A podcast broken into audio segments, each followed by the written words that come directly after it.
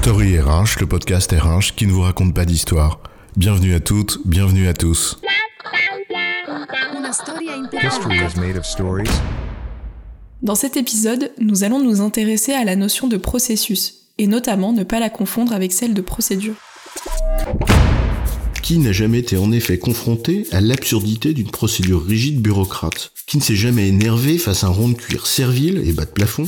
Qui applique la procédure avec excès de zèle et qui conduit in fine au résultat inverse que celui que la procédure visait dans son essence. Quand on accorde trop d'importance aux chiffres après la virgule, eh bien on oublie vite ce qu'on comptait. Et surtout, pourquoi? On voit bien tous les ravages que cela peut provoquer de réduire un processus à une simple procédure.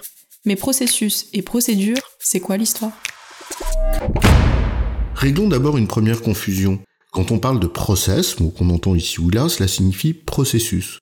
En fait, process, ça n'existe pas en français, c'est simplement le mot anglais qui désigne un processus, un peu comme l'emploi du mot digital à la place du mot numérique.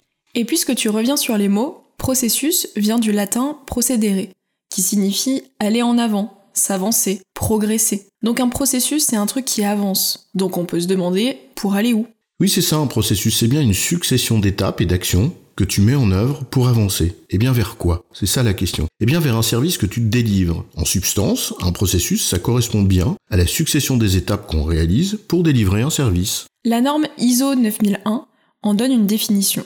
Je cite Ensemble d'activités corrélées ou interactives qui transforment des éléments d'entrée en éléments de sortie.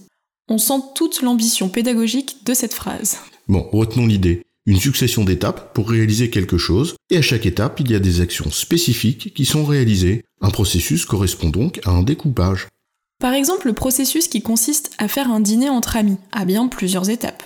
Les inviter, les accueillir, préparer à manger, mettre la table, etc. Tout cela pour délivrer un résultat, un dîner entre amis. Et dont la finalité n'est pas le dîner en lui-même, mais bien de leur faire plaisir, ou tout simplement de passer un bon moment ensemble. Le processus décrit les étapes pour délivrer quelque chose, mais aussi pour quelqu'un.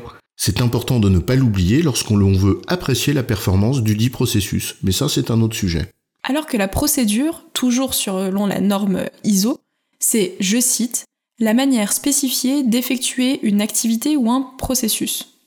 Dit simplement, la procédure, ce sont les règles détaillées à suivre pour réaliser une étape spécifique du processus. Oui, et dans ton exemple du dîner, c'est par exemple la recette de cuisine. Et s'il suffisait de suivre scrupuleusement une recette de cuisine pour être certain de faire un dîner qui est un bon moment entre amis, et où chacun ressort heureux, eh bien ça se saurait. Faire à manger, c'est un acte d'amour.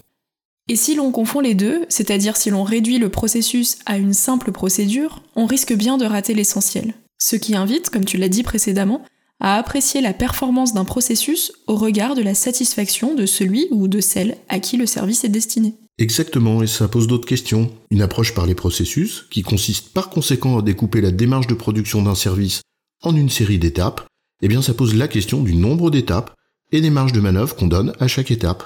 Or, si les procédures à chaque étape sont trop strictes et ne laissent aucune marge de manœuvre, non seulement les acteurs n'ont plus d'autonomie, mais c'est surtout le résultat final du processus qui risque bien d'en pâtir, et donc la satisfaction du client. Et on en revient donc à notre pouce-crayon contrôleur déposé des mesures contre lequel on s'énervait en introduction. À suivre à la lettre une procédure dans laquelle il n'a pas de marge de manœuvre, il contribue, peut-être même contre son gré, ce qui est alors source de souffrance pour lui, à abîmer la satisfaction du client final du processus auquel il participe. On en revient donc à la problématique de l'autonomie, qui est centrale dans les modèles d'organisation dérivés du taylorisme, et dont les processus, informatisés ou pas d'ailleurs, sont une version contemporaine. Ou quand découper le saucisson en rondelles fait perdre de vue que sa finalité, c'est l'apéro entre potes. Prenons une autre image pour illustrer la différence entre la finalité visée, le résultat du processus, et le découpage en étapes pour le réaliser. On peut toujours rajouter des barreaux à une échelle, cela ne change pas sa taille. En d'autres termes, les deux questions centrales sont celles de la satisfaction du client et celle des marges de manœuvre à chaque étape. Des questions essentielles quand on estime que la réussite des entreprises repose aussi sur leur capacité d'adaptation, donc d'agilité, mais là encore c'est un autre sujet. En résumé, un processus c'est l'ensemble des étapes qui se succèdent pour produire quelque chose. Un service par exemple. Une procédure, c'est le détail des actions et des tâches à réaliser à chaque étape. La vue d'ensemble est le petit bout de la lorgnette ou le dîner et la recette de cuisine. J'ai bon, chef? Oui, tu as bon, mais on va pas en faire toute une histoire. Story RH, le podcast RH qui ne vous raconte pas d'histoire. Retrouvez tous les épisodes sur storyrh.fr.